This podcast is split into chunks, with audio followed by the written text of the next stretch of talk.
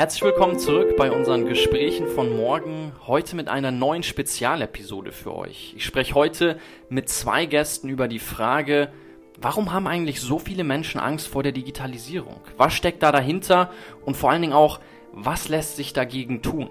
Mit dabei sind Vera Schneefeuth, die CDO von den Bosch Building Technologies und Dirk Ramhorst von Wacker Chemie. CDO steht für Chief Digital Officer.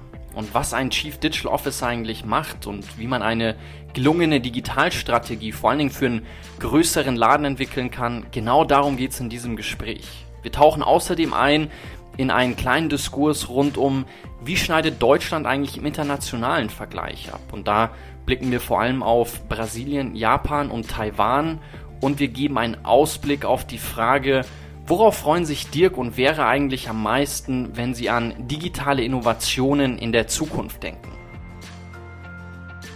Ihr kennt die beiden vielleicht von einigen Konferenzen oder Vera vor allen Dingen auch für ihr Engagement im Bereich Women in Tech. Sie setzt sich da sehr stark für die Altersgruppe zwischen 20 und 30 ein, fördert die mit Leidenschaft, merkt ihr auch in dem Gespräch, wenn wir vor allen Dingen zum Ende hin richtig warm laufen. Am Anfang brauchen wir ein bisschen, um uns einzugrooven, aber ich bin mir sicher, dass du hier viele, viele spannende Impulse für dich, für dein Unternehmen mit rausnehmen wirst und dann hoffentlich danach auch weniger Angst vor der Digitalisierung hast.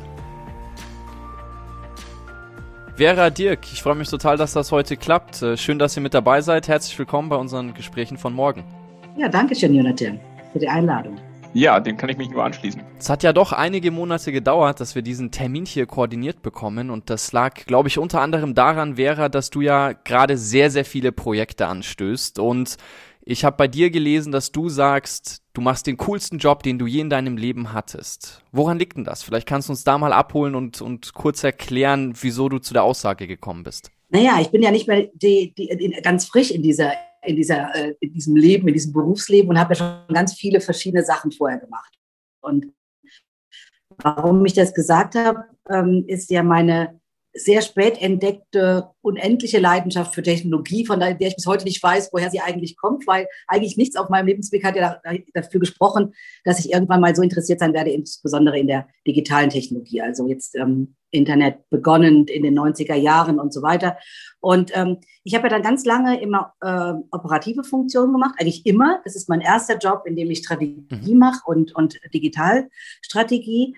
Und ich finde es immer noch sehr, sehr toll, wie schön man Erfahrung und neues Lernen und Spannung und Routine miteinander verbinden kann.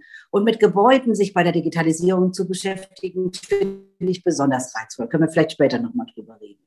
Machen wir auf jeden Fall. Du hast doch schon eine Frage vorweggenommen. Ich wollte dich später noch fragen, woher deine Liebe zur Technologie kommt, aber du hast gerade schon gemeint, dass du selber gar nicht genau weißt, wo die herkommt. Ähm, qua Titel habt ihr ja irgendwo denselben Job. Also Dirk, du bist ja CIO, CDO. Mhm vielleicht, ich, woher kommt dieser Jobbegriff eigentlich CDO? Seit wann gibt's den? Was unterscheidet ein CIO von einem CDO? Vielleicht kannst du da mal kurz ein bisschen was erklären. Wer hat ja schon von der Digitalstrategie gesprochen, die sie aufsetzen muss. Vielleicht kannst du mal erklären, was ein CDO eigentlich macht. Ja, okay. Also, ähm, ich bin das zweite Mal ja CDO. Ich war der erste CDO im DAX 2013, damals noch für die BASF ähm, tätig. Und mhm. ähm, die Rolle des CDOs hat sich da auch über die Zeit, jetzt wenn man diese acht Jahre äh, anschaut, auch verändert. Also ähm, damals ging es sehr stark darüber, erstmal zu missionieren, gewissermaßen evangelistenartig zu predigen, was Digitalisierung bedeuten kann. Äh, perspektivisch, ähm, was AI ist noch sehr mhm. sozusagen ähm, science-mäßig, sozusagen Science Fiction fast noch zu einem Zeitpunkt und ähm, ähm, auch eben äh, Senior Management zu überzeugen, warum jetzt ähm, in dem Falle Digitalisierung äh, ein wichtiges Thema sein sollte. Heute ist diese Rolle sehr viel stärker execution orientiert. Ähm, also man, man predigt nicht mehr, man handelt äh, in dem Sinne eher. Und ähm, es ist meines Erachtens äh, über diese ganze Zeit eine ich sag mal, temporäre Rolle. Das ist keine langfristige Rolle, sondern das ist eine Rolle gewissermaßen, um ein Thema, in diesem Fall das Thema Digitalisierung, anzuschieben, ähm, zu treiben, ähm, Mitarbeiter, Unternehmen über eine imaginäre Schwelle zu heben, um deutlich zu machen, was äh, eben auf der anderen Seite der Schwelle ist. Und wenn das einmal verstanden ist, dann bedarf es dieser Rolle nicht mehr. Und äh, deswegen glaube ich, dass es eine ähm, temporäre Rolle auch ist. Ja? Und warum glaube ich das? Beziehungsweise da habe ich eine Evidenz, weil ich schon mal so eine Rolle hatte. Ähm, um die 2000 war ich Chief Knowledge Officer mhm. äh, bei Siemens. Und, und diese Rolle ist, nachdem das Thema sozusagen über Debriefing in Prozessen, über Communities, über die Einführung von gelben Seiten und all diesen Themen, die man damals hatte, ähm, dann auch wieder verschwunden. Ähm, und ähm, deswegen glaube ich, dass das CDO gegenüber dem CKO sozusagen ein ähnliches Phänomen ist. Und du hast gerade gesagt, dass 2013 warst du der allererste CDO im DAX. Genau. Mhm. Ah, okay. Und wie lange glaubst du, brauchen wir denn diese Rolle noch? Also wenn ich mir die Digitalisierungslandschaft in Deutschland anschaue und mich mit Unternehmen austausche und die Frage stelle, okay, oder auch von außen die Perspektive habe, wo stehen die jeweiligen Unternehmen mit Blick auf das große Thema Digitalisierung, dann habe ich das Gefühl, die Rolle wird erstmal nicht aussterben. Wie ist da deine Wahrnehmung? Also erstmal haben wir eine sehr unterschiedliche Reife in den verschiedenen Industrien. Ähm, ähm, Medien ja. und ähm, andere Unternehmen waren noch sehr viel früher in diesem Thema unterwegs. Ähm, aber eben äh, zum Teil nicht auf der DAX-Ebene. Und äh, also insofern äh, war ich sicherlich nicht der absolut erste CDO, sondern eben nur in diesem Kontext. Aber ähm, was wichtig ist, ähm, äh, in dieser Reife stecken eben unterschiedliche Themen und ähm, ähm, es gibt auch unterschiedliche Entwicklungsströme in den verschiedenen Branchen. Also da, wo das Produkt durch die Digitalisierung noch sehr viel stärker sich verändert, ist, ähm, ich glaube, der CDO, der äh, CEO von morgen. Also da geht es sehr stark um die Zukunft des Unternehmens, auch im Sinne des Produktes, des, des wirklichen Endproduktes des Unternehmenszwecks gewissermaßen. Und deswegen liegt dort diese Conversion näher. In produzierenden Unternehmen, äh, wie bei, äh, bei uns in der Chemieindustrie, in der Prozessindustrie, aber auch im Automotive-Sinne, wird das Produkt im Wesentlichen immer erstmal ein physisches Produkt bleiben, was du aber anders einbettest, möglicherweise über Services. Aber es ist ein anderes Setup. Deswegen glaube ich dort eher, dass der CIO die Rollen des CDOs übernimmt. Und in dem Falle bin ich sozusagen auch ein U-Typ, weil ich eben beide Rollen ja heute schon habe. Ähm, und äh, man sieht auch im Markt zunehmend sogenannte CDIOs, also wo diese Titel auch schon verschmolzen sind. Ähm, um das D nicht ganz zu verlieren, hat man es noch mit drin, aber äh, es ist eigentlich in der CIO-Rolle dann wirklich schon aufgegangen. Und das sehe ich für die produzierenden Unternehmen als Trend. Ähm, und das kann man auch so, so ein bisschen im Markt an den, ich sage jetzt mal Stellenausschreibungen oder ähnlichen Sachen oder wenn man sich mal irgendwo in einem virtuellen Summit trifft, wer kommt denn da so, kann man das schon erkennen. Wäre jetzt hast du ja gesagt, dass du Technologie liebst und dass dir deswegen deine Arbeit so viel Spaß macht und dass es für dich so spannend ist, eine Digitalstrategie zu erstellen und dich mit diesen Themen auseinanderzusetzen. Wenn ich mit einigen Unternehmen spreche, habe ich immer noch das Gefühl, dass Digitalisierung auch ist, was Angst macht, wo ich die Belegschaft erstmal mitnehmen muss, wo ich mir die Frage stellen muss, okay, wie kriege ich die Digitalstrategie so kommuniziert, so transportiert, dass eben die Leute keine Angst haben, sondern wie du eher Zuversicht, Optimismus, Freude verspüren. Wieso hast du das Gefühl, dass Digitalisierung ein Angstmacher sein könnte, wo es für dich eigentlich genau das Gegenteil ist? Ich würde das mal in zwei Richtungen geben. Erstmal würde ich ganz gerne noch kurz auf das eingehen, was Dirk gesagt hat. Ich kann das 100 Prozent unterstreichen. Ich bin ja auch CDO und ich habe einen CIO eingestellt, obwohl ich war das vorher, ich wollte es aber gerne auf zwei Menschen verteilen und habe ja gleichzeitig noch das Engineering. Und ich glaube, der Dirk hat hundertprozentig recht, dass in dieser CDO-Rolle alleine, also wenn die eine reine Stabsstelle ist, hat die, erzielt die in den großen Unternehmen oder in den sich zu veränderten Unternehmen keine Wirkung. Und die Kombination aus den, aus den verschiedenen situativ bedingten Anforderungen an so eine Digitalisierungsrolle oder eine Strategie oder ein Programm oder auch immer. Und unser CTO sagt immer, dass die Digitalisierung ist eine, eine Transformationsautobahn. Und ich finde, das spricht, das, das, das, das trifft es ganz gut, weil die, die Technologie ist nicht das Entscheidende, sondern die Veränderung. Ja. Und Veränderung macht Menschen immer Angst. Ähm, und mir macht es keine Angst, weil ich so viel Veränderung in meinem Leben hatte. Und ich wahrscheinlich bin ich so eine Affinität, habe so eine hohe Affinität gegen Veränderung, äh, für Veränderung, dass ich damit kein Problem habe. Weil ich natürlich, ich habe ja sehr, sehr lange bei Siemens gearbeitet, war ja sehr, sehr zehn, über zehn Jahre im Restrukturierungskontext.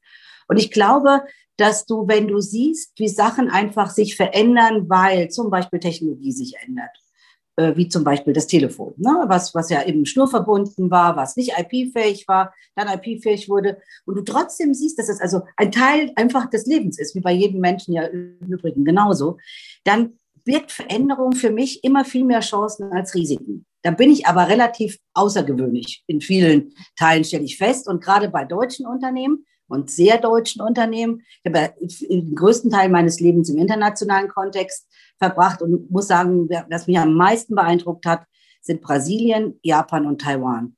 Weil das unterschiedliche, aus unterschiedlichen Gründen Länder sind, in denen viele Veränderungen passiert sind und wo ich immer festgestellt habe, und das ist jetzt nicht schwarz oder weiß zu sehen, wenn ich mich mit der Veränderung rechtzeitig beschäftige und Digitalisierung bietet so viele Chancen, dann habe ich eine Chance, mich entweder sogar zu differenzieren, also neue ähm, Portfolio-Elemente zu erfinden, die, wie Dirk gesagt hat, in Zukunft mehr im Service liegen werden als vielleicht im Produkt oder in der Kombination von beiden. Oder ich habe die Chance, rechtzeitig auf meinen Markt zu reagieren. Und das bedeutet entweder, ich muss mit meinen Kunden interaktiv überlegen, und das ist jetzt in der Gebäudetechnik zum Beispiel eher ein langsamerer Prozess, was passiert denn auf der Gebäude-Service-Seite äh, in Zukunft? Wie werden denn in, äh, kommerzialisierte Gebäude ver, ähm, äh, praktisch betrieben werden? Was kann denn die Digitalisierung da helfen? Und dann ist es aus meiner Sicht ganz wichtig, dass man neben der Digitalisierung noch ein zweites Standbein hat. Das ist bei mir eher so die betriebswirtschaftliche oder eben die, auch die Restrukturierungsaffinität, dass man dann sagt, wofür mache ich denn diese Digitalisierung? Und ich finde, man, also bei uns zumindest, bei Bosch Building Technologies, ist es gut, erstmal damit anzufangen zu sagen, servitize the core, nennen wir das. Also kümmere dich um das, was der Kunde als Zentralanliegen hat. Und wenn man das verbessern kann, also sprich Kosten einsparen, Performance verbessern, Geschwindigkeit heben und so, dann entwächst auch mit dem Kunden zusammen daraus Ideen, wie ich auch das als neue Technologie letzten Endes nach vorne bringen kann. Und das finde ich super spannend. Es ist auch spannend, dass du gerade diese Frage aufgegriffen hast. Also warum machen wir das eigentlich mit der Digitalisierung? Und Dirk, du hattest vorhin darüber gesprochen, dass die Rolle des CDOs eigentlich dann erstmal erledigt ist, wenn man die Mitarbeiterinnen, die Kollegen über eine gewisse Schwelle gehoben hat. Und an der Stelle, glaube ich, ist vermutlich auch diese Frage, warum machen wir das eigentlich, ganz zentral. Was würdest du denn sagen, wie so ein Prozess aussehen kann, die Mitarbeiterin abzuholen und über diese Schwelle ja. zu heben, von der du gesprochen hattest? Also das, das Verständnis unserer Rollen ist wirklich ähm, auffallend ähm, ähnlich, äh, Vera. Also insofern ähm, schön sozusagen so ein, ein Sinnesverwandte kennenzulernen, ähm, ähm, weil es ist in der Tat äh, eben auch wirklich meine Uraufgabe, diese Transformation zu begleiten. Natürlich bin ich auch in der Technik zu Hause, ich bin auch in meinem zweiten Bein in der, in, als Kaufmann sozusagen, als, als Diplomkaufmann in dem betriebswirtschaftlichen Themen zu Hause, aber ähm, Im Mittelpunkt äh, steht für mich immer ein soziotechnisches System und das heißt, Nebentechnologie auf den Menschen zu betrachten. Und äh, das ist, wir haben 14.500 Mitarbeiter, das ist mitunter 14.500 Mal eine andere Antwort zu geben. Ähm, also wirklich Lot Size One ist ja auch so ein Thema aus Digitalisierung. In dem Falle den einzelnen Mitarbeiter die Frage zu beantworten, what's in for me? Ähm, und mhm. äh, das kann aus dem Kontext heraus ganz persönliche Erfahrung sein, ähm, eine Transformationsaffinität wie bei der Vera oder eben auch genau eine umgekehrte Erfahrung, wo wir sagen, oh, bleib mir weg mit Transformation, ja. Ähm, so, und das, das ist aufwendig. Das ist gegenüber der Einführung einer, äh, ich sage jetzt mal, internetbasierten Plattform, ähm, ist es eben nicht von heute auf morgen getan, sondern das ist der Punkt, der in der Transformation Zeit dauert. Und die muss man sich nehmen ähm, weil ähm, eben sonst diese Ängste nicht überwunden werden können. Und das, diese Schwelle, die ich eben bildlich ähm, äh, habe, ist eben individuell in der Höhe, in der Weite, in der, keine Ahnung, manchmal ist es auch ein Wassergraben. Ähm, und äh, das gilt es zu verstehen und äh, sehr systematisch zu betreiben. Ich habe oft das Gefühl, vor allen Dingen, wenn ich mit Konzernen spreche, dass die häufig sagen, wir haben kein gemeinsames Bild von der Digital Digitalisierung, digitalen Transformation. Wir haben kein gemeinsames Verständnis. Ich meine, jetzt Dirk, wenn ich dir zuhöre, finde ich es ganz spannend, weil du sagst, ja klar, wir müssen das ja individuell betrachten und wir müssen eigentlich jedem und jeder Einzelnen erklären, what's in it for me? Genau. Was bringt mir das Ganze? Glaubst du, dass das sich so ein bisschen dann beißt, dass durch die, dieser individuelle Ansatz mich davon abhält, dass überhaupt ein gemeinsames Bild entstehen kann? Naja, Vera hat schon was anderes Wichtiges auch gesagt. Das war das Thema Digitalstrategie. Also wichtig ist, dass man einerseits eine Vision hat und aus der Vision abgeleitet eine Strategie. Und die Strategie hat verschiedene Aspekte. Diese ist auch äh, geschäftsgebietsbezogen, ähm, die ist regional bezogen und greift eben auch die jeweilige Reife der Themen auf. Das ist der, das ist sozusagen der organisatorische Kontext. Aber in diesem organisatorischen Kontext stehen halt dann die Mitarbeiter und äh, ob man in der Produktion ist, ob man im Vertrieb ist, ob man in, in der RD ist, äh, hat da eben ganz unterschiedliche Ausprägungen, die aber wiederum einzahlen müssen ähm, auf die Strategie. Ja? Also ich bewege ja den Mitarbeiter nicht, äh, äh, wie man so schön sagen könnte, for the sake, um sie zu bewegen, ähm, weil ich gerade nichts anderes zu tun habe, sondern ich will ja damit etwas erreichen. Und das ist eben diese, äh, dieser, dieses Aufgreifen auch als ähm, Teil der, der Mobilisierung gewissermaßen. Also für uns zum Beispiel, ähm, wir haben bewusst das Thema Digitalisierung als Programm aufgesetzt. Ja, ähm, wir haben nicht eine digitale Einheit gegründet, die vielleicht super hip ist, mit Sneakers in irgendein Loft haust und äh, ähm, vollkommen agil ist, sondern wir haben gesagt, wir wollen als Katalysator für den Konzern wirken. Wir wollen den Konzern, der über 100 Jahre alt ist, in unserem Fall, in meinem Fall, ähm, ähm, ähm, digitaler machen. Und das bedeutet, dass wir Themen anschieben. Wir finanzieren auch Themen an, so als Leuchtturmprojekt. Wir zeigen, was Technologie auch bedeuten kann.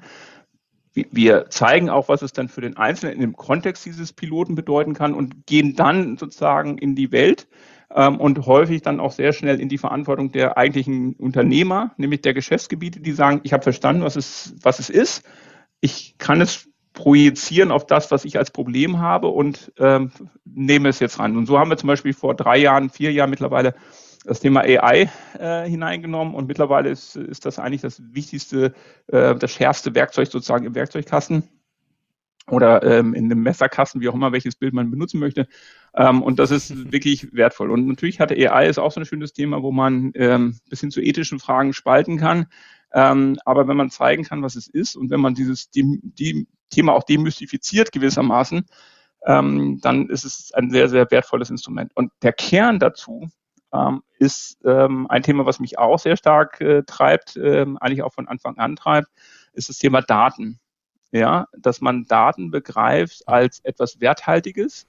Ähm, Führungskräfte allgemein sind getrieben von äh, Schulungen zur Datenschutzgrundverordnung zum Thema Datenschutz äh, im Sinne von personenbezogenen Daten etc.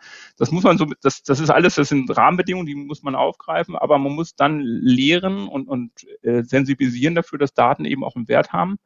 Ähm, ob in Produktion, in RD, in Vertrieb, wo auch immer. Und äh, der erste Schritt zum Beispiel im Sinne einer Digitalstrategie für einen Bereich bei uns ist eine Datenstrategie zu erheben um daraus dann eigentlich abzuleiten, was ich eigentlich tun will und, ähm, und was ich brauche, was für Daten mir vielleicht fehlen. Und äh, das ist ein wichtiger Punkt. Und wenn man dann Mitarbeiter auf diesen Weg nimmt, sensibilisiert, äh, auch für die Daten, die sie haben, deren Schatz sie hüten gewissermaßen, dann ist dieser Schritt der Schwelle schon mal einen kleinen Schritt kleiner möchte ich gleich tiefer drauf eingehen und dieses Thema KI-Datenstrategie mit dir vertiefen. Vera, ich habe gesehen, du hast als äh, Dirk über seine Digitaleinheit, seine Digitalstrategie gesprochen hat, ähm, hast, hast du schmunzeln müssen. Wie, wie sieht das denn bei euch aus? Ich habe mir überlegt, wie du es geschafft hast, Dirk und mich zusammenzubringen, obwohl wir beide uns zumindest wissentlich noch nie getroffen haben und trotzdem so viele Sachen äh, gleich sehen. Ähm, ich, ich denke, Daten ist das Schlüsselthema aus verschiedensten Gründen. Ähm, einmal in, in unserer Kultur und Historie, weil Datenschutz für uns extrem relevant ist. Aber wenn ich in Zukunft digitalisieren möchte, und es geht ja nicht darum, dass ich das mache, weil ich, weil ich jetzt da Lust nur drauf habe, sondern letzten Endes, wenn Geschäftsmodelle, also Interaktionen zwischen Kunden und Lieferanten über digitale Formen gehen sollen, dann muss ich ja mit Daten mich beschäftigen. Und da muss ich mich auch mit Datenschutz beschäftigen und ich muss mich mit Ethik beschäftigen und ich muss mich mit Wirtschaftlichkeit beschäftigen. Also wie kommerzialisiere ich denn überhaupt Datenmodelle? Weil der Mensch neigt dazu, das, was ich nicht sehe, ist auch nichts. Also das heißt, ein Service und eine Service-Thematik aufzubauen, weiß jeder, der, der mit Produkten zu tun hat, da habe ich was zum Anfassen. Bei Daten wird es doch ein bisschen spooky. Ne? Da sehe ich ja nicht genau, was da passiert. Das, was wir im Bereich gemacht haben zu der Transformation, wir haben uns geweigert, hartnäckig eine Digital-Unit zu gründen bisher. Wir sind der Meinung, dass wir nur virtuell äh, und agil erfolgreich sein können, weil wir vorleben müssen. Insbesondere wir meine ich der CIO, der CTO, der CDO, aber auch die Engineering-Koordination. Wir müssen vorleben, dass man virtuell wechselnd, immer wieder ändernd in Umgebungen arbeiten muss in der Digitalisierung. Weil man ja, wie, wie Dirk das schön gesagt hat, temporäre Aufgaben hat. Also wenn alle meine Service ähm, ähm, Account Manager das mal irgendwann alles so, so sehen, dass sie sagen, sie haben Geschäftsmodelle, sie haben Produkte, sie haben ähm, äh, Ideen, wie sie mit Kunden arbeiten wollen, dann brauchen die mich nicht mehr. Weil dann haben wir das gut vorbereitet und dann kommt die mit ihrer Kreativität und dann ist Software und Serviceentwicklung so wie Hardware R&D. Also ist ja nichts anderes. Ne? Ist halt nur eine andere, andere Art und Weise, wie ich mich damit beschäftige. Und ich glaube, das ist, ist, ist eine der großen Transformationen, zumindest in meinem Geschäft, weil man auch bei Bosch äh, sogar noch länger als bei, bei Wacker Chemie seit 130 Jahren mit Hardware Geld verdient hat.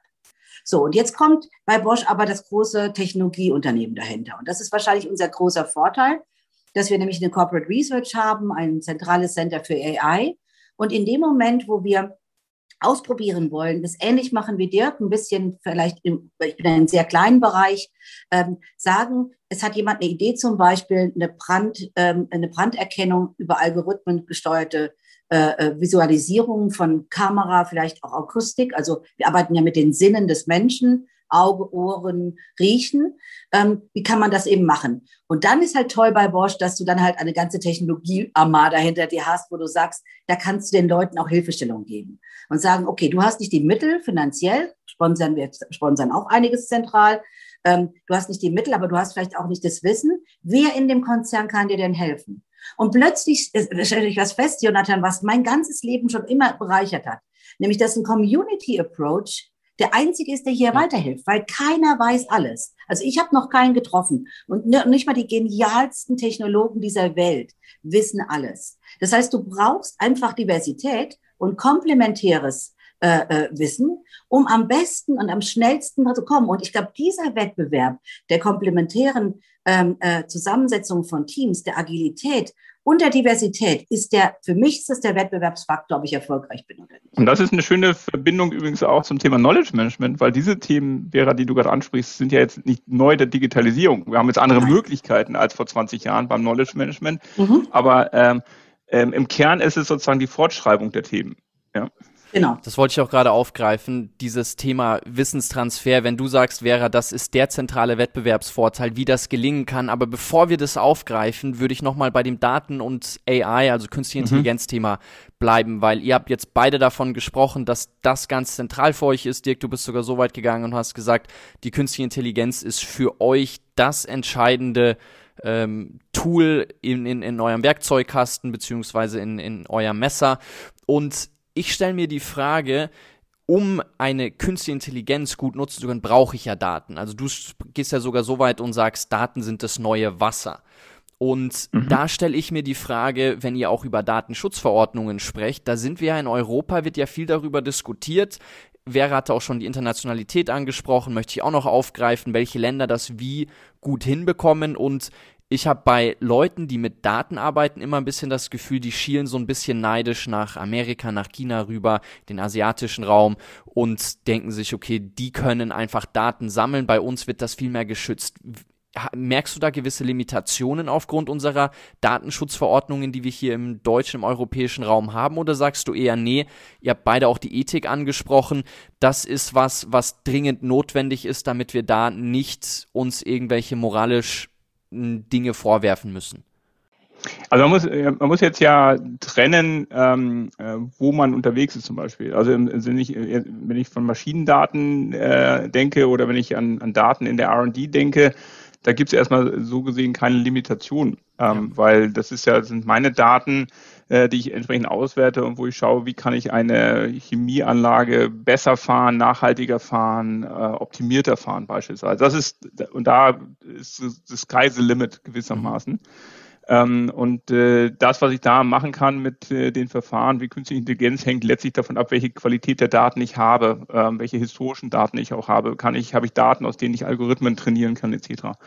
Bei den anderen Themen, wenn ich Richtung Markt denke, wenn ich Richtung, und das ist natürlich im B2B bei mir anders als ähm, bei äh, Vera äh, und, und Bosch Building Technologies, ähm, ähm, da habe ich ähm, natürlich äh, Verhaltensweisen, die interagieren mit, mit in der Interaktion mit Kunden beispielsweise auf Basis der Datenschutzgrundverordnung. Und das ist gut so, dass es die gibt und das sind auch die Rahmenbedingungen. Das ist so in dieser Analogie, die du gerade zitiert hast, äh, Daten ist das neue Wasser. Das ist halt äh, sozusagen, das, die, wir kennen diese, diese Schilder, die irgendwo im Wald stehen, wo da steht, hier ist Grundwassergewinnungsgebiet und da muss man halt gucken, dass man da nicht ran darf, ja, und dass man es nicht verunreinigen darf. Und das ist, das ist eine Rahmenbedingung. Und, und das könnte auf Basis der ethischen Grundlagen dahinter auch sagen, das ist äh, eine, ein Gütesiegel für das, was wir da tun. Und ähm, ähm, ich finde das jetzt erstmal kein Nachteil. Ähm, es ist ähm, eine Rahmenbedingung und die, mit der kann man umgehen. Ihr habt beide über den, also du warst ja vorher Chief Knowledge Officer und Vera, du hast gerade darüber gesprochen, dass eben dieser Wissenstransfer, dieses, dieser Community-Aspekt, dieses Knowledge-Sharing der große Wettbewerbsvorteil ist. Und gleichzeitig ist es ja kein Geheimnis, dass Prozesse und generell unsere Welt komplexer wird. Und ich glaube, viele Unternehmen haben vielleicht deshalb diesen Wettbewerbsvorteil nicht, weil es eben immer schwieriger wird, dieses Knowledge Tracking zu machen. Und ich meine, der bekannteste Spruch ist ja über Siemens, wenn Siemens wüsste, was Siemens weiß. Wie kriegt ihr das hin oder was sind da gute Beispiele von Vera, die vielleicht auch dann die Zuhörer, Zuhörerinnen aufgreifen können und sagen, ah, das ist eine low-hanging fruit, wie ich es schaffen kann, gutes Knowledge Sharing so hinzubekommen, dass es wirklich zu einem Wettbewerbsvorteil werden kann? Naja, ich, ich glaube, dass es ein, ein großes Problem ist in, in Konzernen, die einfach gewachsene Strukturen haben, wo Hierarchie ähm, äh, und, und Aufbauorganisationen eine gelebte Praxis sind. Und ich komme ja auch aus solchen Unternehmen. Ähm, und das muss man erstmal anerkennen. Also das ist ja nicht, dass es jemand sagt aus Boshaftigkeit, aber wenn ich gewohnt bin, dass ich für alles eine Prozessbeschreibung habe, dass ich ähm, alles äh, genauestens vorgegeben bekomme, ähm, weil es zum Beispiel qualitativ notwendig ist. Wenn du an die Automotive-Industrie denkst, dann ist ja hoher, hoher Standard. Immer wenn es um Leib und Leben geht, brauchst du ja auch eine hohe Prozesskonformität. Und das gilt es genauso für Daten. Das heißt also, das ist eigentlich für mich ähm, erstmal so, dass ich sage, das ist der, der Status quo. Wie kriege ich jetzt die Menschen daraus bewogen? Das, dafür braucht es Vorbilder. Und dafür braucht es Vielfalt. Weil der, der, wenn du jetzt, sag ich mal, in einer sehr ähm, in einer sehr ähm, uniformierten Arbeitsweise über Jahre gearbeitet hast und warst erfolgreich, was soll denn dann eine Vera Schneefugt, die von außen kommt, anrichten, wenn sie sagt, zu, in Zukunft werden wir aber nicht mehr erfolgreich sein, wenn wir so weitermachen. Dann ist das ja erstmal meine Meinung. Ähm, dann muss ich also hergehen und muss sagen, ich muss auch diesen Community-Ansatz erstmal im ganz Kleinen. Ich habe das so gemacht, wir haben eine sogenannte Digi-Gang gegründet. Das war gar nicht meine Idee, das haben die Leute sich selbst als Namen gegeben und habe in der ganzen Wertschöpfungskette, äh, die, die es bei Building Technologies gab, mir die Leute rausgesucht, die ich bei meinen Kennenlerngesprächen getroffen hatte und habe mit denen zusammen zweimal, dreimal einen Workshop gemacht. Und zwar außerhalb der Firma, dass wir uns auch persönlich besser kennenlernen. Und wir haben ganz viele der Befindlichkeiten, der super Ideen einfach auf den Tisch gelegt. Also den Elefanten im Raum letzten Endes zerteilt und angesprochen. Und ich glaube, dass das erstmal wichtig ist zur Klärung. Und dann ist es bei Bosch Gott sei Dank gelebte Praxis, dass du überhaupt keine Berührungsängste hast. Das heißt, du hast ein enormes internes Knowledge äh, Management äh, Tool, wo du alles findest. Und wenn du einen Begriff eingibst und du findest jemanden und rufst den an und sagst aber zu, ich habe gesehen, du machst das und das, dann ist es für niemanden komisch. Mhm. Also das ist einfach normal. Das ist schon mal eine gute Voraussetzung. Jetzt kommt aber das ganze Thema, wie arbeite ich über Abteilungs- oder Geschäftsgebiets- oder Bereichsgrenzen zusammen? Und da haben Konzerne einfach nicht, aus meiner Sicht in vielen Teilen, äh, nicht wirklich äh, bis jetzt richtig erkannt, dass es ja gar nicht darum geht, nur jeden im Klein-Klein erfolgreich zu machen, sondern wenn ich zu einem Konzern gehöre, ich habe ja schon oft das mal die These aufgestellt, ob Konzerne nicht ihre Lebenszeit überschritten haben, so wie sie heute sind, weil sie sich gegenseitig behindern und zwar unbewusst. Ich bin mir in rund 90 Prozent der Fälle sicher, dass es kein bewusstes Verhalten ist. Also ist Schwarmintelligenz und Schwarm- und Community-Verhalten nicht die neue Konzernform. Und wenn diese These stimmen würde, lieber Jonathan, dann müssten wir ja ein bisschen, ein bisschen mehr Power da reinhängen, um zu sagen, wie kann ich denn diesen, diesen Spagat oder diesen Widerspruch vielleicht in sich auflösen.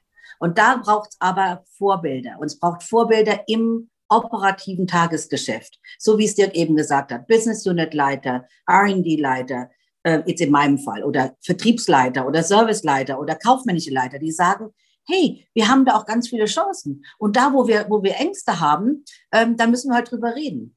Ne, aber es ist natürlich nicht gelebte Praxis in unserem deutschen äh, Konzernleben der 90er und, und 2000er Jahre. Ich finde diesen Ansatz der Vorbilder ganz schön. Vielleicht könnt ihr beide mal kurz überlegen, wer für euch denn so ein Vorbild war. Oder vielleicht, Vera, startest du erstmal. Wer war denn für dich ein großes Vorbild, der dich da vielleicht auch in dem Bereich inspiriert hat? Ich hatte, ich hatte einen Chef, ähm, also das gar nicht im Digitalbereich, sondern ich glaube in diesem, äh, dass man Veränderungen einfach braucht und rechtzeitig guckt. Ich hatte ein Trio von Chefs in den 90er Jahren, da war ich Ende 20 und es war meine erste Führungsaufgabe. Ich habe mich damals schon mit Datenverarbeitung, hieß es damals ja noch, ähm, und, und Einrichtungen von PCs anstelle von WS2000 Terminals und sowas beschäftigt. Und die haben, die hatten keine Ahnung, was es da ging.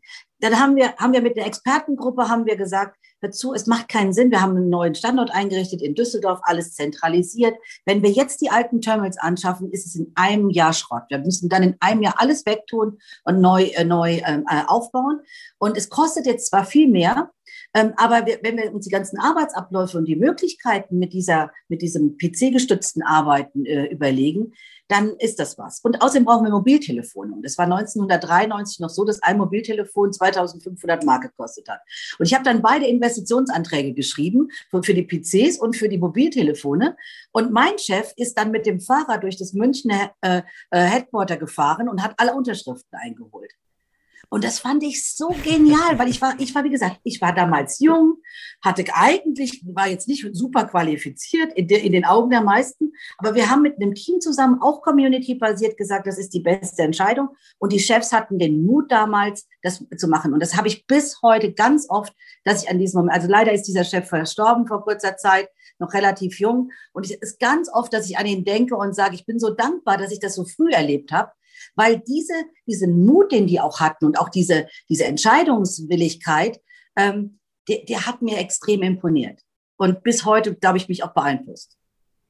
Dirk, wie sieht es bei dir aus? Tolle Geschichte, Vera, danke. Äh, Vera, ich glaube, wir waren mal Kollegen, aber da kommen wir nochmal drauf. aber, ähm, also in der Tat sind viele von diesen Vorbildern ähm, ähm, auch nicht mehr am Leben aus, aus zum Teil persönlichen Schicksalen raus oder einfach aus dem Alter heraus. Ähm, aber ich hatte auch ähm, einen direkten Chef, der mich in vieler Hinsicht äh, ermuntert hat, äh, ähm, auch äh, insbesondere eine, auch im Hinblick auf außen ähm, außerbetriebliches Engagement und Ehrenamt ähm, äh, sich einzubringen. Ähm, gerade im Hinblick auf dieses Engagement zu nutzen, um Energie in die Firma zurückzunehmen. Warum ist das so wichtig? Ähm, für mich, ähm, ich habe ja noch ein zweites Leben als, als Chef der Kieler Woche, äh, also des Segelns der Kieler Woche, als Sportdirektor der mhm. Kieler Woche gewissermaßen, äh, was aus dieser Zeit, aus Anfang der 90er Jahre auch hervorgegangen ist, ähm, aus dieser Prägung von meinem damaligen Chef. Ähm, weil im Ehrenamt zum Beispiel steckt eine, eine, ein hoher Grad an intrinsischer Motivation. Und äh, du hast viele Diskussionen, die darum gehen, was müssen wir tun, um etwas möglich zu machen ähm, versus der Diskussion, die du häufig in großen Konzernen hast, und, und da haben Vera und ich ja auch die gleiche Prägung, ähm, dass du als erstes erstmal lernst, warum etwas nicht geht, weil man es noch nie so gemacht hat, weil ähm, dann, warum sollte ich das Wissen teilen, dann ist doch mein eine Nachbarabteilung bevorzugt oder was auch immer die Gründe sind, etwas nicht tun zu wollen. Und das, das ist bei mir seit eben dieser Zeit, Anfang der 90er Jahre, immer in so, ein, so einer Koexistenz, ähm, ähm, Energie von außen mitzunehmen, zu gewinnen, äh, draußen was zu bewegen mit dem Tenor, es möglich zu machen und dann diese Energie auch nach innen zu bringen, um dort auch etwas zu bewegen. Das ist eine Thema. Das zweite ähm, war ähm, der Herr Schulmeier, äh, der war mal Siemens Nixdorf-Chef und dann später Siemens USA-Chef. Ja. Ich glaube, das ist die Zeit, die wir mal zu Kollegen waren. Ähm, ähm, der, der sehr stark ein, eine, eine Art von Lean-Management geprägt hat äh, über die Fragestellung, wofür ist am Ende ein Kunde bereit zu zahlen?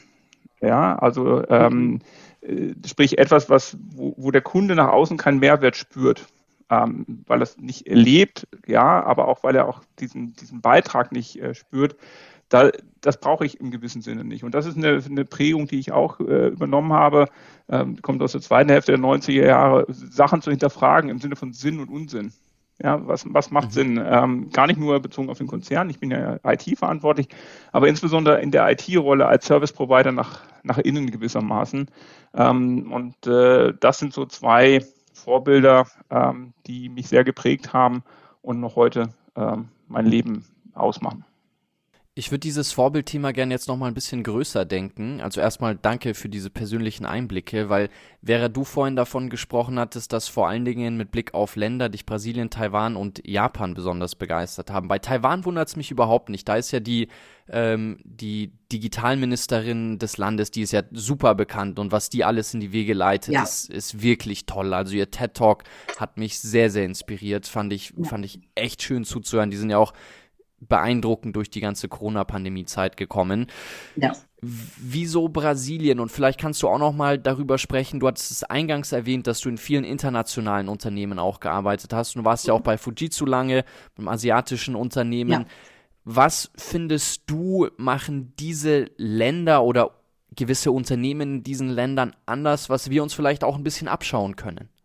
Also wenn man Brasilien und Japan vergleicht, äh, äh ist es auf ersten, erster, vielleicht auf den ersten Blick hört sich das an wie, oh, das sind ja zwei ganz verschiedene Dinge. Aber ich habe ja erst zehn Jahre lang mit Brasilien gearbeitet und war ja im Supply Chain Management Umfeld tätig und wir haben einen Berg verlagert von Deutschland nach, ähm, nach äh, Curitiba in Süden Brasilien. Ähm, und ähm, ich habe in der Zeit eben gemerkt, wie sehr wir aus diesem doch sehr äh, ähm, ähm, etablierten europäischen oder amerikanischen Kontext der Meinung sind, wir hätten die Welt, die Weisheit der Welt mhm. gepachtet für uns. Und wir haben in diesem Projekt äh, gemerkt, ähm, dass erstens mal super Qualifizierung da ist, hohe Loyalität zum Unternehmen, zum Job, zum Projekt und sonst was. Und wir haben ein Werk innerhalb von neun Monaten verlagert. Es war eigentlich unmöglich, Jonathan.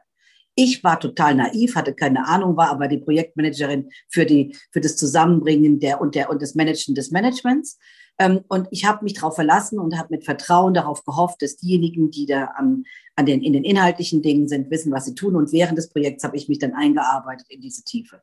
Und die Brasilianer haben Unmögliches möglich gemacht. Mit einer Freundlichkeit, mit einem Team Spirit, mit einer, mit einer Anerkennung dessen, dass jeder seinen Beitrag nimmt. Das, was ich eben gesagt habe, diese Komplementäre, diese Diversität, diese Kundenorientierung. Und das hat sich, das war 2003, äh, das hat mich bis heute genauso äh, äh, nachhaltig beeinflusst unter den, unter den Gegebenheiten, die da sind. Und ich habe noch zu viel meiner, meiner damaligen Kollegen sind Freunde daraus geworden. Das ist eine, die Menschlichkeit und dieses, dieses Thema Menschen machen Erfolge. Technologie unterstützt mhm. dabei, aber Menschen sind die, die das machen. Ähm, und das Zweite ist, Japan, hohe, hohe Affinität zu neuen Dingen. Also Japan hat natürlich ganz viele Sachen, also als Frau kann ich jetzt nicht sagen, wer das mein preferiertes Land, ich war eher Alien die ganze Zeit, aber Sie hören zu, Sie sind interessiert, was jemand von außen sagt. Ob Sie das dann annehmen oder nicht, ist eine zweite Sache. Aber Technologie, wenn du nach in, in Stadtteile von Tokio gehst, hast du so viel Tech-Läden und Roboter und sonst was. Und es wird also als selbstverständlich hergenommen, dass Technologie was ist, mit dem man sich beschäftigen muss. Und aufgrund der kulturellen Prägung der japanischen Gesellschaft ist Technologie auch immer als Hilfe zu verstehen. Ein Beispiel. Ältere Menschen, die Hilfe brauchen, also es ist ja eine sehr es ist sehr ungewöhnlich, dass man sich berührt, dass man, also es ist eine eher distanzierte Art von Kultur, sehr freundlich, sehr höflich, sehr distanziert, sagen wir mal so. Jetzt gibt es eben äh, eine Pflege von älteren Menschen und Japan hat ja noch einen wesentlich höheren Alterungsindex als wir, dass die Familie sich kümmert. Wenn jetzt aber keiner da ist, der sich kümmern kann, ist es für einen, einen so habe ich es mir erklären lassen, für einen japanischen Menschen nicht schön, sich von einem fremden Menschen berühren mhm. zu lassen. Also hat man Computer und Roboter, teilweise erfunden, die eben dieses, diese Brücke bauen. Da ist trotzdem ein Mensch, aber der Roboter äh, bringt diesen Zugang. Und es scheint für die japanische Gesellschaft in vielen Teilen le leichter zu sein, eben zum Beispiel einen digitalisierten Krückstock zu benutzen, als jemanden sich unterzuhaken. Mhm. Und das fand ich interessant, dass ich eben sage, ich habe aus einer vielleicht kulturellen oder aus einer geprägten äh, gesellschaftlichen Thematik Technologie in einen anderen Kontext gesetzt. Und das würde ich sagen, sind diese zwei Strömungen, die mich da an der Ecke beeindruckt haben aus den beiden Ländern. Und alles, was du über Taiwan übrigens gesagt hast, Audrey Tang ist der Knaller. Ich hab, weiß, ich war zufälligerweise in Taiwan, als sie, als sie äh, vereidigt wurde und wie die Reaktion dann auch da war. Und das ist, sie ist einer der größten Vorbilder für mich, was Transparenz angeht. Sie dokumentiert jedes Gespräch im Internet. Alle Bürger können jederzeit nachlesen, was sie tut. Und äh, das ist, das ist echt, echt Top Edge für mich. Ich habe schon ein paar Mal versucht, sie hier für den Podcast zu gewinnen. Bisher ist es nicht gelungen, aber ich werde ich werd dranbleiben. Ja, sie ist. Vielleicht kann ich dir ja helfen. Ich kenne ja ein paar Taiwanesen. Ich würde mich riesig freuen, Vera. Machen. Ja. Jetzt haben wir über eure Vorbilder gesprochen, so ein bisschen den, den Ländervergleich, Blick aufs Internationale. Was mich noch interessieren würde, ihr seid ja beide auch Vorbilder für andere. Also Vera, wir zum Beispiel haben uns ja kennengelernt, ich glaube, das ist zwei Jahre her im Zuge, weil ich dich für eine Konferenz gewinnen wollte und mir viele Leute gesagt haben, ja, die Vera muss da ihre Perspektive mitgeben, die muss da ihre Erfahrungen teilen. Du bist ja vor allen Dingen auch, du hattest es gesagt, so im, im asiatischen Raum warst du als Frau eher ein Alien. In Deutschland haben wir ja diese Women in Tech Initiative, wo du schon so eine Vorzeigeperson bist und Dirk, du bist ja auch jemand, der gerne Dinge weitergibt. Wenn ihr jetzt aus eurer Erfahrung heraus, ich meine, ihr macht eure Arbeit seit zwei, drei Jahrzehnten, mal ein bisschen weiterdenkt und euch die Frage stellt, vielleicht führe ich hier irgendwann in zehn Jahren mal ein Gespräch mit jemand, der von euch geprägt wurde. Was wäre was, wo ihr sagt, das wäre schön über euch und eure Arbeit, euer Wirken gesagt zu wissen, was ihr in eurer Rolle weitergegeben habt? Ja, das ist ein, das ist ein guter Punkt. Also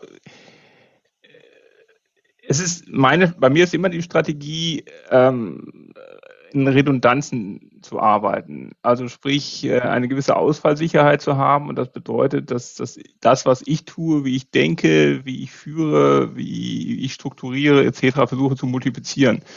Ähm, und ein aktuelles Beispiel, was so diese, diese historische Welt Knowledge Management mit Digitalisierung gerade zusammenbringt, ist, äh, dass wir ein Thema aufgegriffen haben im Sinne von Personal Knowledge Management. Also ähm, ähm, ich weiß nicht, wie es euch allen ging, aber ähm, man hat ja im letzten Jahr insbesondere eine Vielzahl von Konferenzen besucht. Das ist, ähm, war dann immer, äh, sagt man, sehr viel selektiver, weil man ja ähm, mit großem Aufwand gar nicht irgendwo hinreisen musste, sondern man konnte sich für, für einen Slot irgendwo mal reinwählen. Den hat man sich dann angeschaut, die Folien irgendwie mitgenommen und, und dann war man vielleicht am gleichen Tag noch irgendwo auf einer anderen Konferenz ungefähr. Ähm, dazu hat man noch Podcasts, äh, so das, was, was wir hier gerade machen oder viele, viele andere Quellen. Also es war ein ein Jahr eigentlich des, des ähm, Knowledge Managements im Sinne von der Knowledge Acquisition im Sinne. Jetzt ist man aber bei einem Punkt, wie geht man damit um? Ähm, wie, wie verwaltet man diese ganzen Sachen? Und äh, da sind jetzt gegenüber dem Knowledge Management vor 20 Jahren die technologischen Möglichkeiten heute einfach sehr viel fortgeschrittener. Und das ist so ein Thema, was wir gerade machen, auch äh, weil ich äh, von einem meiner Mitarbeiter, der sehr umtriebig ist, gefragt wird, hey Dirk, wie machst du denn das eigentlich mit den ganzen Quellen? Und du bist jetzt hier präsent und dort präsent und und das ist so ein, so ein Punkt, äh, der das eigentlich ganz gut spiegelt, zu sagen, okay, ähm, wir wissen alle aus persönlichen Schicksalsschlägen, nicht seit erst äh, Corona, äh, dass äh, sozusagen vielleicht deterministisch visionierte Sachen sich im persönlichen Kontext manchmal nicht so einstellen, weil dann eine Krankheit kommt und sowas und jemand nicht mehr zur Verfügung steht.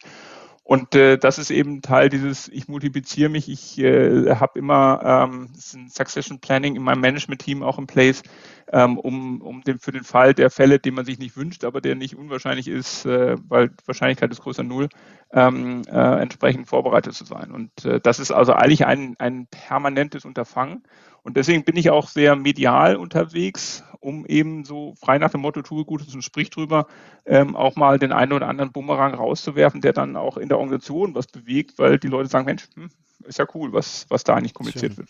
Vera, wie ist bei dir? Also es ist gar nicht so unterschiedlich. Also bei mir ist es eben so, vielleicht aus einer anderen Motivation heraus, aber ähm, erstens ist es ist so, dass ich denke, ähm, wenn man selbst, wie bei mir, ähm, viel Glück und Unterstützung hatte und, und sehr viel Zuspruch hatte in, in, in einem Leben, bin ich auch so erzogen worden, dass ich, dass ich das sowas gerne zurückgebe.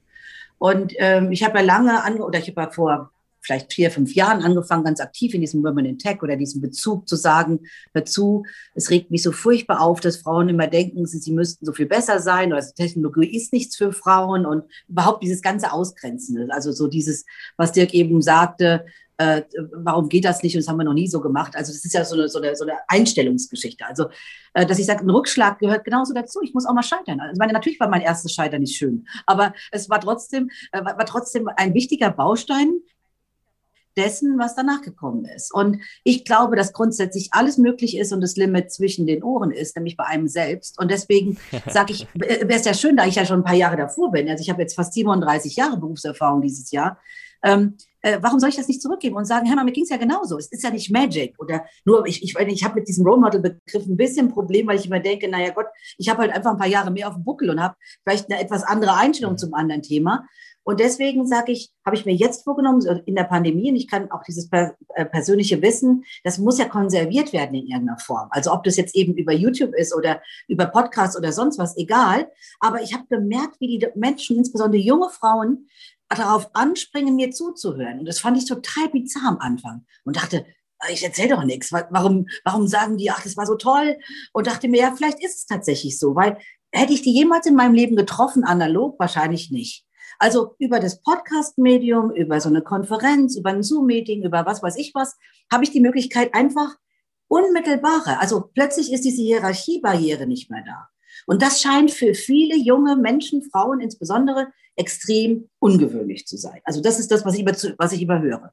Das Zweite ist, dass ich mich jetzt darauf spezialisiert habe, mich auf ganz junge Frauen. Und zwar von 20 bis 30. Weil da wird das, also sowas bei mir, da wird der Schlüssel gelegt in, was will ich danach machen? Ähm, Selbstvertrauen, Mut, was Dinge zu riskieren, sich zu positionieren, anzugreifen, sich, sich in, in Prinzip auch in der, in der, in der Welt zu, zu behaupten, die jetzt nicht unbedingt preferred äh, äh, erste Wahl wäre. Und, und das kann ich, glaube ich, relativ gut, weil da habe ich viel Erfahrung gemacht in den vielen Jahren. Und da geht es ja manchmal einfach nur darum, das findet ja auch in deinem Kopf statt. Weißt du, dieses hätte, hätte Fahrradkette, du machst einen totalen Hamsterraddreh und dann redest du mit jemandem, dann sagt er, ja, aber Vera, äh, das ist doch so und so. Und dann denkst du, ja, stimmt.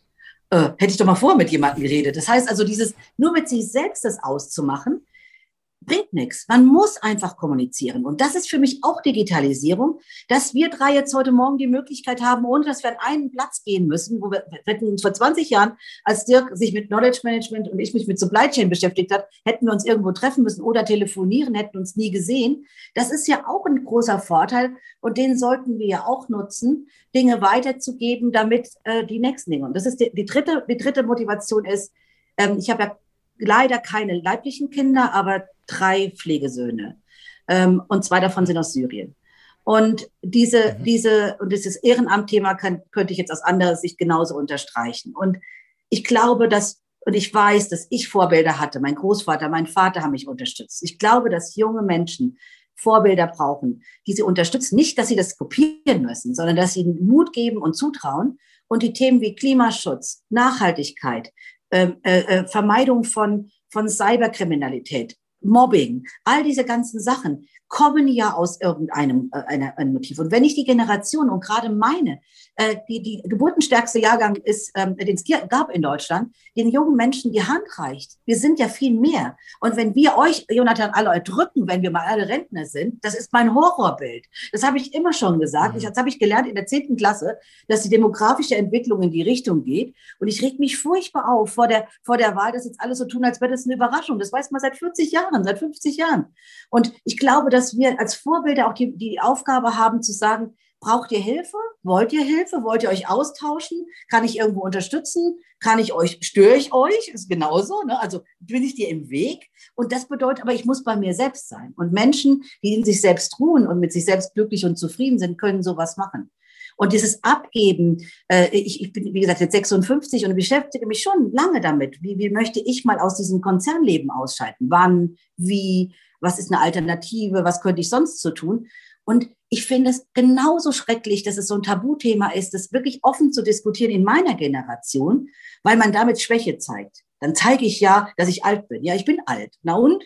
Ist ja ist, ist einfach nur ein biologischer Prozess und kein Verdienst. Also, ne? Und, und das, glaube ich, ist so meine totale Motivation. Ich würde mich total freuen, wenn Menschen in deinem Podcast in zehn Jahren sagen, ich fand das toll, dass Vera sich für dieses generationenübergreifende Ding eingesetzt hat und es hat uns irgendwie was gebracht. Also ihr liefert mir so viele schöne Vorlagen, dass ich mit Blick auf die Zeit es total schade finde, dass wir uns nicht deutlich mehr Zeit geblockt haben, weil dieses Thema der intrinsischen Motivation, eurer Ehren, eurer, euer ehrenamtliches Engagement, das sind Themen, da könnten wir jetzt richtig tief reintauchen. Wäre, um dir kurz eine Sache zu spiegeln, was du abschließend gesagt hast. Also, wir hatten ja schon einige junge ja, bedingt junge, aber du hattest ja die Spanne zwischen 20 und 30 gesagt und in diesem mhm. Alter junge Gründerinnen hier bei uns im Podcast und die kennen dich alle und die finden auf Ach. jeden Fall das, was du weitergibst, sehr, sehr hilfreich, sehr, sehr wertvoll. Von daher glaube ich, dass du da auf jeden Herzlichen Fall ähm, gute Arbeit leistest. Vielleicht noch eine letzte Frage zu dem, was du hier gesagt hast, wäre dieses Women in Tech Thema. Vielleicht kannst du zwei Sätze dazu sagen, was es damit genau auf sich hat und wieso es das eigentlich braucht, wieso es keine Selbstverständlichkeit ist zu sagen, hey, ist ja ganz natürlich, dass Frauen sich genauso in diesem Tech-Thema mhm. mit großer Leidenschaft so wie du einbringen. Also ich glaube, dass es Vielfalt in Tech braucht. Das wäre mir die schönere Überschrift. Aber fangen wir mal mit den Frauen an. Das ist ja immerhin meine, meine eigentliche, Zielgruppe äh, weil es Vielfalt braucht. Also Dirk hat eben was über AI und wir haben über AI nicht mehr weiter gesprochen. Und äh, wenn du Codes programmierst und Vielfalt in Codes reinbringen kannst, dann ist es auch besser, als wenn du ein analoges Verhalten eins zu eins rübergibst. Das heißt, alles, was man mit Bias oder Unconscious Bias äh, bezeichnet, äh, würde sich ja in der Programmierung, wenn ich keine andere Stimulation habe als Programmierer, würde ich das genauso machen. Und das ist total verständlich. Das heißt, das Women in Tech ist eine total äh, ist eine, Wirtschaft, eine wirtschaftliche Komponente. Wir können nicht 50 Prozent der Gesellschaft ausschließen. Ähm, wir haben die verdammte Pflicht als Frauen, uns auch zu beteiligen und nicht immer nur zu jammern und zu sagen, es ist aber so schwierig oder ich habe keinen Bock auf Mathe. Ich war auch nicht gut in Physik. Ähm, und ich weiß aber nicht, ob es jetzt daran lag, dass das Bildungssystem, ich war in der Mädchenklasse, uns schlichtweg ausgeschlossen hat, weil sie gesagt hat, das sind ja Mädchen, also machen die Latein und Englisch und äh, Sozialkunde und, und sonst was. Aber Biologie, Chemie, Mathe und Physik haben zumindestens in meiner Schulzeit in den letzten vier Jahren wenig, wenig Stimulation gegeben. Und das ärgert mich. Und ich glaube, das geht aufs Bildungssystem. Und Gott sei Dank hat, hat die Pandemie und der Lockdown gezeigt, wie schlecht unser Bildungssystem ist. Und deswegen müssen wir da ansetzen, dass wir sagen, Chancengleichheit heißt, ich habe die Wahl. Es ist nicht so, dass Mädchen das werden oder Jungs das werden. Mädchen können viele Sachen werden, Jungs können viele Sachen werden. Das gilt auch im Übrigen genau umgekehrt, dass, dass Männer und Jungs den Zugang zu eher frauenbehafteten Berufen haben. Guck dir die Pflege an, guck dir alles, was da ist. Wo, warum soll es am Geschlecht halt machen? Was ist denn eigentlich der, außer im Kopf, das Ratio dafür, dass es da überhaupt eine Differenzierung gibt? Das geht dann die, um die Bezahlung, es geht um das, um das sich vermarkten. Es hat halt leider viele Gründe, warum das so ist. Und ich denke, die Technologie und die Möglichkeiten der, des Internets und der Programmierung und sich das zu beteiligen. Und du sagst es ja auch Startup, ich sehe auch ganz viele junge Startup-Gründerinnen und viele, viele junge Frauen, die da ganz gut unterwegs sind. Und die möchte ich unterstützen. Und das ist eigentlich diese Mission dahinter, um das, auch das Volk, also auch das betriebswirtschaftliche Potenzial nicht zu verlieren. Jetzt läufst du auch richtig heiß, wäre. Also man merkt, das ist auf ja. jeden Fall ein Riesenherzensthema von dir. Ähm, das stimmt. ich habe abschließend noch zwei Punkte, die ich gerne mit euch besprechen würde oder die ich ähm, jetzt hier, um das Gespräch abzurunden, aufgreifen möchte. Das eine ist so ein bisschen ein kleines Buzzword-Bingo-Spiel mit euch beiden, weil das ist das, was ich am meisten höre, wenn es um Digitalisierung geht. Ja, da wird, da schmeißen viele Menschen mit tollen großen Begriffen um sich und eigentlich ist es ja, glaube ich, auch ein bisschen das, was eine Angst macht, dass ich diese Begriffe nicht greifen kann. Und ich will jetzt gar nicht diese Riesenfässer aufmachen, aber ich würde euch gerne jeweils zwei Bälle zuspielen und vielleicht sagt ihr mir einfach eure erste Assoziation, die euch mit diesem ähm, Thema oder dem Begriff in den Sinn kommt. Dirk, für dich ist das Bildungsthema ein sehr großes Thema und wir sprechen alle über Lifelong Learning. Was heißt Lifelong Learning für dich? Uh, Lifelong Learning ist ein Thema, was ich übersetze in der Ausprägung einer Resilienz. ähm, dieses Lifelong Learning, Lernen der Organisation ist ein Thema aus dem Knowledge Management, äh, ist auch schon uralt. Die Relevanz ist jetzt einmal mehr da, weil die Dynamik der Innovation gerade zum Beispiel in meinem Bereich in IT und Digitalisierung so hoch ist, dass ich meine Mitarbeiter gar nicht upgraden kann von A nach B und dann, wenn wir bei B sind, ist eigentlich schon C oder D relevant, sondern ich ich lerne ihnen gerade äh, oder bringe ihnen gerade das Lesen bei ähm, und führe alle möglichen Quellen, die kontinuierlich sich weiterentwickeln, an sie heran, aber lesen müssen sie selber und verstehen müssen sie selber. Und dieses ist das lebende, also ähm, Long Life Learning, ähm, was von jedem selber ausgeht, wie Vera eben so schön gesagt hat, das Limit ist zwischen, zwischen den Ohren. Und ähm, ähm, das ist genau zu überwinden an der Stelle. Wäre, wenn ich mich über dich schlau mache, dann ist eine der ersten Sachen, die ich über dich finde, dass du eine IoT-Expertin bist. Wie würdest du einem Kind erklären, was eigentlich IoT ist und was das kann? IoT ist ja einfach, dass die Dinge, also die Menschen haben das Internet genutzt, um, um, um damit halt eben Verbindungen zu machen, zu kommunizieren, ähm, ähm, alles eben über PC machen zu können. Und Dinge sind halt das gleiche wie Menschen, nur halt eben Dinge. Und das heißt, Dinge, die man übers Internet verbindet, heißt, das können Sensoren, die mit dem Internet verbunden sind, miteinander kommunizieren. Und wenn ich jetzt eben auf das Datenthema zurückgehe und sage, Dinge produzieren die Daten, sind das die Quelle die dann eben diese Daten äh, produzieren oder, oder, oder, oder bereitstellen, mit denen man dann wieder weiterarbeiten kann. Und ich vernetze einfach nur statt Menschen Sensoren. Okay. Um Daten zu gewinnen. Okay. Dirk, was ist die Arbeitswelt 4.0 und warum sprechen wir immer von 4.0? Naja, es kommt ja aus dem Thema Industrie 4.0. Ähm, was ein in, in Deutschland geprägter Begriff ist für äh, das Thema Digitalisierung. In anderen Worten, hat sich ein bisschen in der Bedeutung relativiert, ähm, glaube ich, aber es wurde gern noch benutzt. Äh, ich bin zum Beispiel Sprecher der Arbeitswelt 4.0 für die bayerische Wirtschaft ähm, im, Rahmen des Zentrums für Digitalisierung Bayerns äh, beziehungsweise Bayern Innovativ. Also das ist so ein Begriff, der sich mit dem 4.0 gehalten hat und soll eigentlich etwas beschreiben, was äh, zukunftsgerichtet eben dieses Thema Digitalisierung und andere Themen aufgreift. Arbeitswelt 4.0 ist ein schönes Thema, haben wir im gewissen Sinne durch Homeoffice für die, die das nutzen konnten, ähm, im letzten Jahr schon erlebt. Das hat viele Wirtschaften, auch die deutsche, massiv gerettet. Wenn man die Pandemie sich vor fünf Jahren oder sowas vorstellt, wäre das Ganze deutlich anders ausgegangen. Aber es ist eben auch ein Thema, was nicht nur auf Homeoffice und Arbeiten zu Hause ähm, sich reduzieren darf, ähm, weil das Thema eben nicht etwas sein darf, was die Gesellschaft spaltet, ähm, weil es gibt Mitarbeiter in jedem Unternehmen oder in den meisten Unternehmen, insbesondere produzierenden Unternehmen, die konnten nicht ins Homeoffice gehen. Die mussten trotz Pandemie weiter ins, äh, in die Firma fahren, ähm, zum Teil auch, weil ähm, kritische Infrastruktur damit verbunden war. Ähm, Herstellung von ähm, wichtigen Sachen, die in der Pandemie noch bedeutsamer wurden. Und da muss, äh, muss das Thema Arbeitswelt 4.0 auch eine Perspektive entwickeln, wie man dort ähm, äh, durch die Digitalisierung äh, zu Entlastung führen kann. Vera, letzte Frage an dich. Was ist dein Lieblingsbuzzword und warum? Oh Gott, ich glaube, ich habe gar keins. Ich bin überhaupt kein Buzzword-Verfechter, aber ich benutze es bestimmt ganz oft. Aber da erwischst du mich aber jetzt echt eiskalt auf den Fuß. Ich habe, glaube ich, keins. Dann kriegt ihr beide noch eine abschließende Frage und ich beende die Gespräche sehr gerne mit so einer zukunftsoptimistischen Brille nochmal und einem Blick. Worauf freut ihr euch beide am meisten, wenn ihr an digitale Innovationen in der Zukunft denkt? Fange ich mal an. Ähm, ich freue mich drauf, dass es unendlich viele Möglichkeiten gibt. Und ich freue mich drauf, dass ich sehe, dass eben bei mir eher am Ende meines, meines Berufslebens im klassischen Arbeitssinne ich nochmal so viele Chancen habe, mit eben ganz jungen Menschen, die am Anfang ihres Berufslebens sind, in einer Sprache ganz einfach zusammensprechen zu können.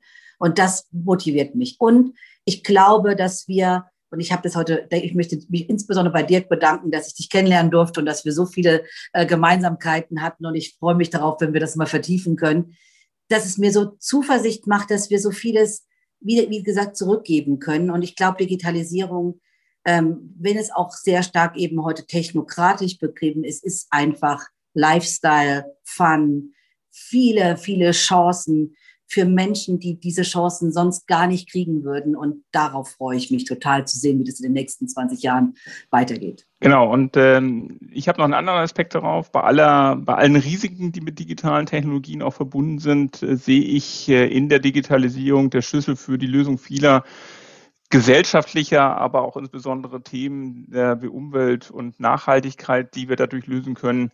Ähm, ich denke an Circular Economy und andere Themen, äh, Mikroplastik im Ozean etc., wo diese Technologien uns auch helfen können, perspektivisch auch die Menschheit und uns selber eben sozusagen eine perspektivisch äh, saubere, im wahrsten Sinne des Wortes, Zukunft zu garantieren.